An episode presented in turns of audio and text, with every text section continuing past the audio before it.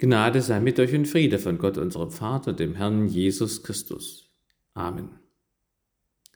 Liebe Gemeinde, Liebe ist wie ein Baum, sie wächst mit der Zeit und wird Jahr um Jahr stärker. Liebe ist wie Urlaub, man kann gar nicht genug davon haben.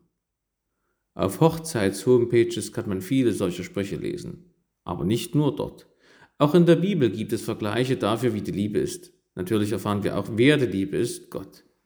Im heutigen Predigtext aus dem Hohelied der Liebe geht es allerdings, zumindest oberflächlich gesehen, nicht in erster Linie um Gott, der die Liebe ist, sondern um einen Vergleich. Liebe ist stark wie der Tod. Das steht übrigens auch auf der Kapelle des neuen jüdischen Friedhofes an der Delitscher Straße in Leipzig. Doch hört selbst den Predigtext aus dem Hohelied Salomos Kapitel 8, Verse 6 und 7. Liebe ist stark wie der Tod und Leidenschaft unwiderstehlich wie das Totenreich. Ihre Glut ist feurig und eine gewaltige Flamme. Viele Wasser können die Liebe nicht auslöschen, noch die Ströme sie ertränken. Wenn einer alles gut in seinem Haus um die Liebe geben wollte, würde man ihn verachten? Der Herr segne uns sein Wort. Amen. Zunächst möchte ich einige Erklärungen zum Buch Hohelied und zu den einzelnen Versen geben. Der hebräische Titel lautet Lied der Lieder für oder von Salomo. Lied der Lieder ist ein Superlativ und bezeichnet das beste Lied wie die Beschreibung Buch der Bücher für die Bibel die Bibel als das beste Buch bezeichnet. Unser Predigtext steht fast ganz am Ende des Buches in der Mitte des letzten Kapitels. Viele Ausleger meinen, dass Vers 6 der Gipfel des gesamten Hoheliedes ist. Dort taucht, wenn überhaupt, auch das einzige Mal der Name Yahweh auf. Nun einiges zu Vers 6. Tod, es war im alten Orient üblich, intensive Gefühle mit dem Tod zu vergleichen. So auch Jesus im Garten Gethsemane, wenn er betet, meine Seele ist betrübt bis an den Tod. Das Wort für Leidenschaft kann auch Eifersucht heißen und bedeutete ursprünglich aus Liebe oder Eifer im Gesicht rot werden. Weil das Wort parallel zu Liebe benutzt wird, entschieden sich die Übersetzer für Leidenschaft. Totenreich. Die Übersetzung mit Hölle in der Luther-Übersetzung von 1912 ist nicht zutreffend. Hier steht Sheol, der Sheol ist das Schattenreich, in das jeder nach seinem Tod fährt und wo Gott nicht gelobt wird. Die zwei Worte gewaltige Flamme sind im Hebräischen ein Wort, und zwar ein Wort mit charakterisierender Nachsilbe. Diese Nachsilbe heißt Ja und kann entweder den Namen Yahweh bedeuten oder einfach eine Form des Superlativs sein. Die Übersetzer entschieden sich für die zweite Variante. Man kann aber auch übersetzen Flamme Jahwes. So noch in der Luther-Übersetzung von 1984 und auch von 1912. Vers 7 lässt zwei verschiedene Übersetzungen und Bedeutungen zu. Entweder ist das ein Ausdruck für den höchsten Wert der Liebe, wie beim Gleichnis vom Schatz im Acker oder der kostbaren Perle, so dass man alles verkauft, um sie zu kaufen. Wahrscheinlicher aber ist es Ausdruck der Torheit und des Verkennens der Liebe, wenn man sie mit Geld kaufen wollte. Der Kaufpreis oder der, der die Liebe kaufen will, würde verachtet werden. König Salomo wird als Verfasser des Hoheliedes der Liebe genannt. Seine Geliebte heißt Sulamit und damit ist klar, das Hohelied der Liebe ist tatsächlich ein Liebeslied. Wir erfahren etwas über die Liebe Salomos zu Sulamit und umgekehrt. Übrigens hören wir im Predigtext Worte von Sulamit, die ihr geliebter Salomo zitiert. Vielleicht können wir dadurch auch etwas mitnehmen für das Liebesverhältnis zu unserem Ehepartner. Außerdem wird bereits im Alten Testament die Liebe zwischen Mann und Frau auch als Metapher benutzt, als bildhafter Vergleich für die Liebe und das Verhältnis zwischen Gott und seinem Volk. So spricht Yahweh zum Beispiel durch den Propheten Hosea, Rechtet mit eurer Mutter und rechtet, sie ist ja nicht meine Frau und ich bin nicht ihr Mann. Sie soll die Zeichen ihrer Hurerei von ihrem Angesicht wegtun und die Zeichen ihrer Ehebrecherei zwischen ihren Brüsten. Ich will dich mir verloben auf ewig. Ich will dich mir verloben in Gerechtigkeit und Recht, in Gnade und Barmherzigkeit. Ich will dich mir verloben in Treue und du wirst den Herrn erkennen. Ebenso im Neuen Testament, in Matthäus 25 von den zehn Jungfrauen vergleicht es Jesus selber mit dem Bräutigam. In der christlichen Haustafel Epheser 5 geht es um die Beziehung von Ehemann und Ehefrau. Da heißt es, darum wird ein Mann Vater und Mutter verlassen und an seiner Frau hängen und die zwei werden ein Fleisch sein. Dieses Geheimnis ist groß, ich deute es aber auf Christus und die Gemeinde. Und schließlich steht in Offenbarung 21, ich sah die heilige Stadt, das neue Jerusalem, von Gott aus dem Himmel herabkommen, bereitet wie eine geschmückte Braut für ihren Mann. Und ganz ausdrücklich schreibt Paulus an die Korinther, ich eifere um euch mit göttlichem Eifer, denn ich habe euch verlobt mit einem einzigen Mann, damit ich Christus eine reine Jungfrau zuführe. Wir können also in diesen Bibelversen auch etwas lernen über unsere Beziehung zu Jesus Christus als Einzelne, vor allen, vor allen Dingen aber auch als Gemeinde. Denn bezeichnenderweise wird die Gemeinde der Bibel ja immer als Braut in der Einzahl bezeichnet, nicht als ein Heer von Bräuten wie bei einer Massenhochzeit. Und es gibt eben nur den einen Bräutigam, den einen Christus. Deshalb möchte ich einige Aussagen dieser Bibelverse so bündeln. Die Liebe zwischen Mann und Frau ist wie Gott. Erstens stark und unwiderstehlich wie der Tod, zweitens unauslöschlich wie eine immerwährende Flamme und drittens unkäuflich. Ich versuche zu jedem Aspekt zu sagen, was er für unser Verständnis von Gott und der Liebe bedeutet, was er für die Gemeinde bedeutet und was wir möglicherweise für unsere Ehe daraus lernen können. Zuerst also die Liebe zwischen Mann und Frau ist wie Gott nämlich stark und unwiderstehlich wie der Tod. Das Wort unwiderstehlich kann auch unbeugsam oder stark oder fest bedeuten. Der Tod ist so stark, dass er jeden besiegt. Und das Totenreich lässt niemanden wieder gehen. Es geht in Vers 6 nicht darum, was stärker ist, denn das ist die Liebe in Jesus Christus, wie wir an seiner Auferstehung sehen. Es geht um die Gemeinsamkeiten zwischen Liebe und Tod oder eher um Parallelen. Der Tod überwindet jede Macht und geht auf alle Menschen über. So auch die Liebe. Kein Hindernis kann ihr widerstehen. So unwiderstehlich ist sie. Sie überwindet zum Beispiel soziale Gräben. Die Milliardärstochter liebt den mittellosen Straßenkünstler. Die Liebe überwindet große Entfernungen. Mann und Frau lieben sich, auch wenn sie weit voneinander entfernt wohnen. Ein Mann erzählte mir, kurz nachdem er seine spätere Frau kennengelernt hatte, musste er für ein halbes Jahr nach China. Geheiratet haben sie später trotzdem. Der Liebe konnten die 7300 Kilometer Abstand nichts anhaben. Bei so einer Bewährungsprobe der Liebe zwischen zwei Menschen wird schnell klar, ob es bloß eine Verliebtheit ist oder ob sich die beiden tatsächlich lieben. Die Verliebtheit, die Schmetterlinge im Bauch kommen und flattern weiter. Liebe kann warten und bleibt da. Außerdem ist die Liebe auch stärker als Kulturgrenzen. In der Leipziger English Church zum Beispiel kann man nicht wenige Ehepaare treffen, die aus verschiedenen Völkern stammen. Ihre Liebe ist größer als ihre Volkszugehörigkeit. Wenn wir das auf die Kirchgemeinde übertragen, dann können wir eine große Ähnlichkeit erkennen. Auch die Gemeinde Jesu Christi lebt von der Liebe, lebt von Jesus. Und der überwindet soziale, kulturelle und nationale Gräben. Zur Gemeinde Jesu Christi kann jeder Mensch gehören, unabhängig von Herkunft, Besitz und Kultur und Erziehung. Wir Christen tragen in der Gemeinde verschieden teure Kleidung, aber Jesus schließt uns doch zusammen. Christen sprechen verschieden gewählt und wortreich aber wir sprechen durch den Heiligen Geist alle die Sprache der Liebe Jesu Christi. Christen kommen aus verschiedenen Kulturen und politischen Lagern, aber durch den Heiligen Geist haben wir Einmütigkeit in Christus. Die Liebe Christi hält die Christen zusammen. In anderer Hinsicht gilt das auch für den Abstand. Liebende halten auch über tausende Kilometer Abstand engsten Kontakt zueinander per Zoom, Chat und Telefon. Als Braut sind wir Christen von unserem Bräutigam Jesus Christus sichtbar entfernt. Jesus Christus ist unsichtbar. Andererseits kommt uns Jesus Christus näher, als es Liebende in verschiedenen Orten tun können. Wir können Jesus Christus körperlich in uns aufnehmen, im heiligen Abendmahl. Man kann die Kostbarkeit der Liebe nicht in Worte fassen, die Kostbarkeit des heiligen Abendmahls auch nicht. Zu den Konfirmanden sage ich im Unterricht, über das heilige Abendmahl werde ich euch nicht so viel sagen, das kann man nur erleben. Und solange ihr noch nicht zum heiligen Abendmahl zugelassen seid, seht und erlebt, wie andere Christen sich im heiligen Abendmahl mit Jesus Christus vereinigen. Ich hatte gesagt, dass wahre Liebe warten kann. Das trifft auch auf unser Leben als Christen zu. Aus einer möglicherweise anfänglichen Verliebtheit in Jesus soll Liebe werden. Meine guten Gefühle in der Gemeinschaft mit anderen Christen oder beim Lesen von und Hören auf Jesus kann ich nicht automatisch mit Liebe gleichsetzen. Liebe bewährt sich in Anfechtungen, Angst und Not. Wenn ich Jesus dringend bitte um eine Arbeitsstelle und sie nicht erhalte, dann kann ich wie ein Verliebter reagieren, ich bin enttäuscht und wende mich ab von Jesus, oder ich reagiere wie ein Liebender und warte darauf, was mir Jesus anstelle dessen Besseres geben wird.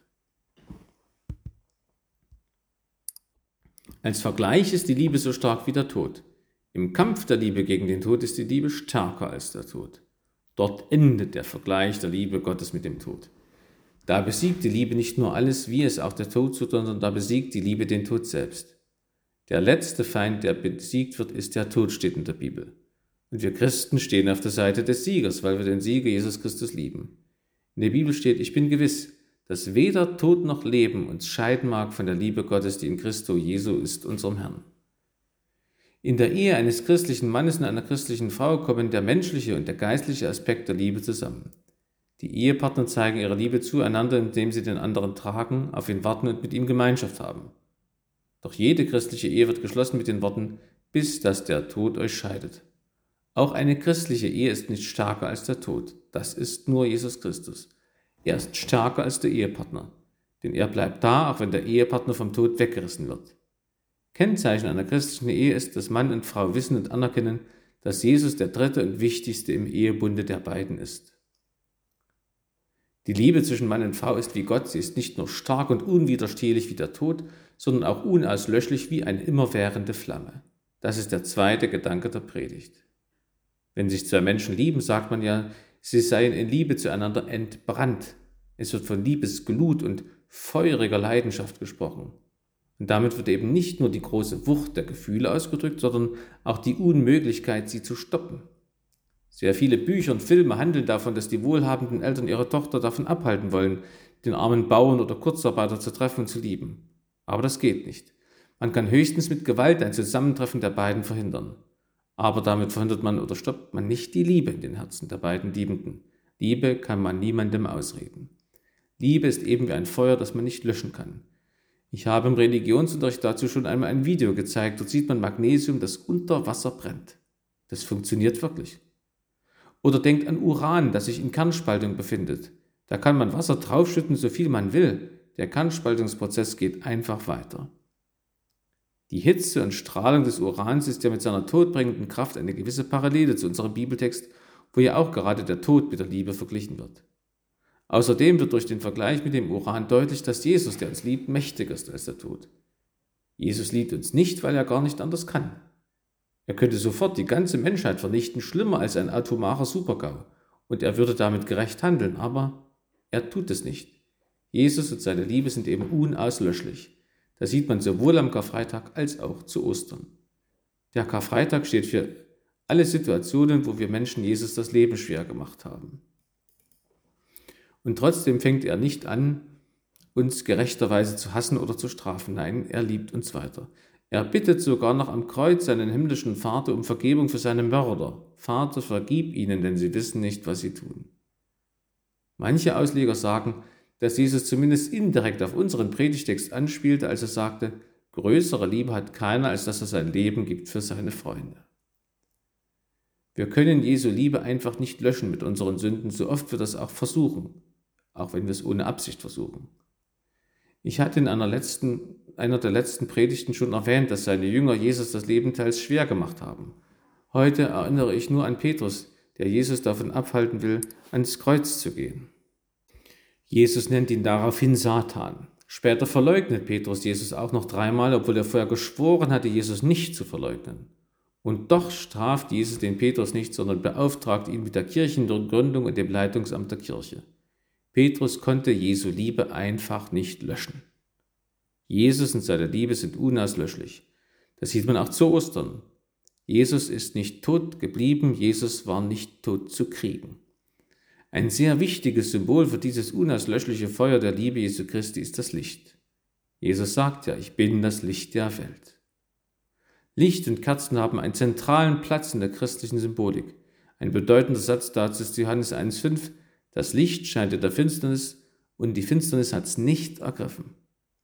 Übrigens, Diktaturen behaupten von sich manchmal, dass sie ewig und unbesiegbar sind, eben unauslöschlich. Ein deutlicher Hinweis auf diese Anmaßung sind Denkmäler mit sogenannten ewigen Flammen. Denken an das Grab des unbekannten Soldaten in Berlin zu DDR-Zeiten oder an die olympische Flamme. Gottes Liebe ist unauslöschlich. Was heißt das für die Braut Christi, die Gemeinde? Es heißt, dass die Pforten des Totenreichs sie nicht überwinden können, wie Jesus sagt. Jesu Liebe ist unauslöschlich, sie bleibt da. Jesus bleibt da. Er verspricht, ich bin bei euch alle Tage bis an der Weltende. An dieser Stelle wiederhole ich gern, wir brauchen Jesus nicht darum zu bitten, dass er bei uns bleibt. Das macht er auch ohne unser Bitten.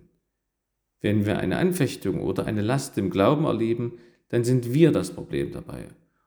Und dann können wir Jesus bitten, dass er uns verändert, nicht sich. Wir brauchen Jesus nicht zu bitten, dass er anwesend ist, das ist er schon.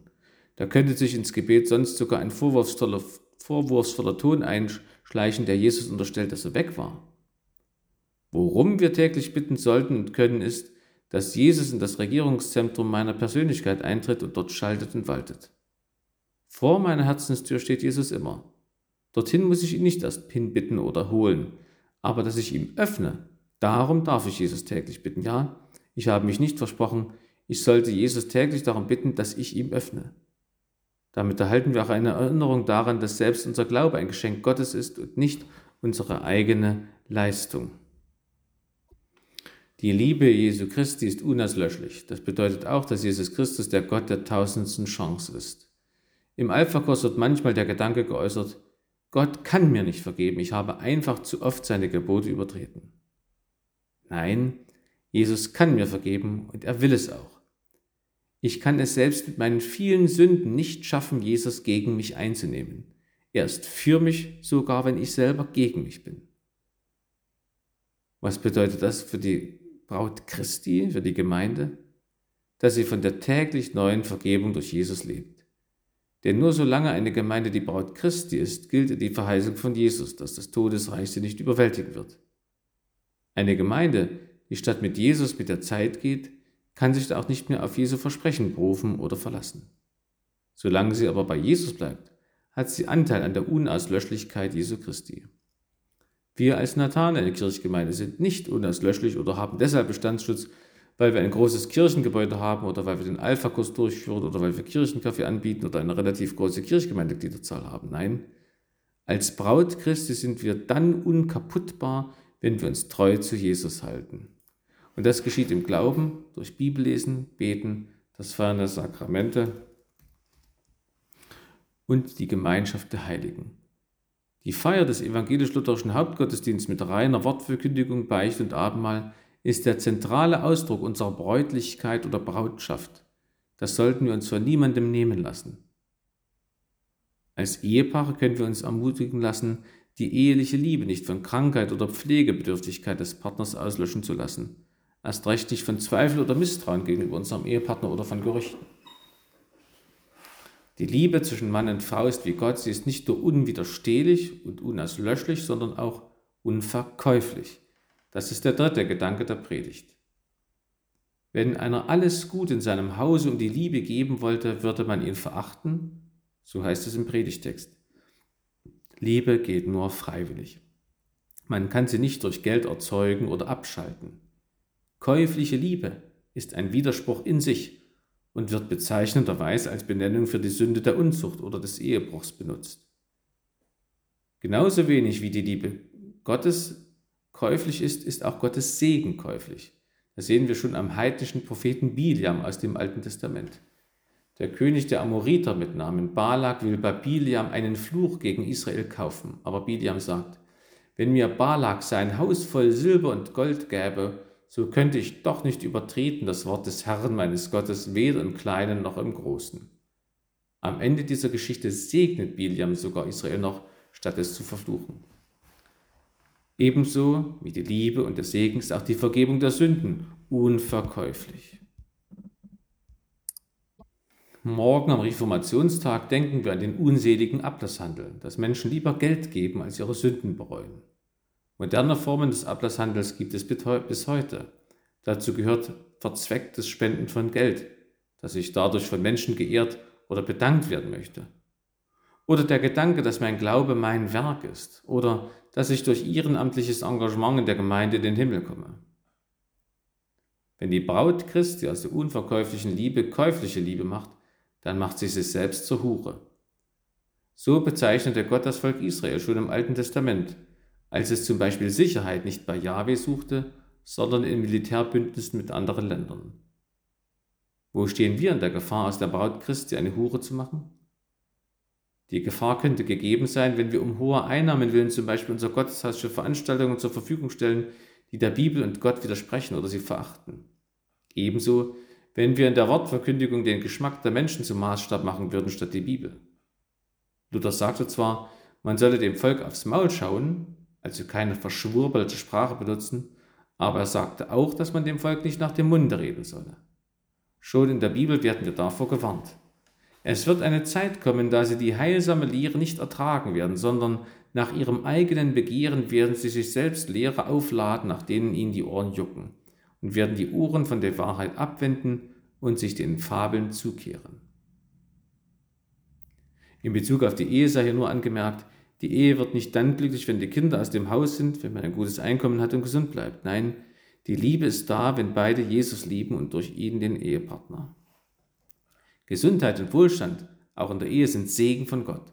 Aber es wäre eine Perversion des Segens, wenn wir ihn missbrauchen würden, um vom Ehepartner oder von Gott Liebe kaufen oder einfordern zu können. Liebe Gemeinde, Liebe ist stark wie der Tod und Leidenschaft unwiderstehlich wie das Totenreich. Ihre Glut ist feurig und eine Flamme Jahwes. Viele Wasser können die Liebe nicht auslöschen, noch die Ströme sie ertränken. Wenn einer alles Gut in seinem Hause und die Liebe geben wollte, würde man ihn verachten? Das hohe, das hohe Lied der Liebe ist zuallererst ein 3000 Jahre altes Liebeslied. Man kann in ihm Vergleich oder Ähnlichkeit zu Gott und seiner Liebe erkennen. Das Liebeslied Perfect von Ed Sheeran ist erst fünf Jahre alt. Da heißt es unter anderem, ja, ich habe eine Frau gefunden und liebe sie stärker als irgendeine andere, die ich kannte. Sie teilt meine Träume. Ich hoffe, irgendwann teilen wir uns ein Zuhause. Ich habe eine Liebe gefunden, die mehr sein soll, als nur meine Geheimnisse mit ihr zu teilen, um Liebe zu leben. Da könnte man einfach für die Geliebte Jesus einsetzen und überlegen, ob wir dadurch einen neuen Blickwinkel auf unsere eigene Liebesbeziehung zu Jesus gewinnen können. Das würde dann so klingen. Ja, ich habe Jesus gefunden und liebe ihn stärker als irgendjemand anderen, den ich kannte. Er teilt meine Träume. Ich hoffe, irgendwann teilen wir uns ein Zuhause. Ich habe eine Liebe gefunden, die mehr sein soll, als nur meine Geheimnisse mit ihm zu teilen, um die Liebe zu leben. Amen. Und der Friede Gottes, der höher ist als alle Vernunft, der bewahre eure Herzen und Sinne in Christo Jesu. Amen.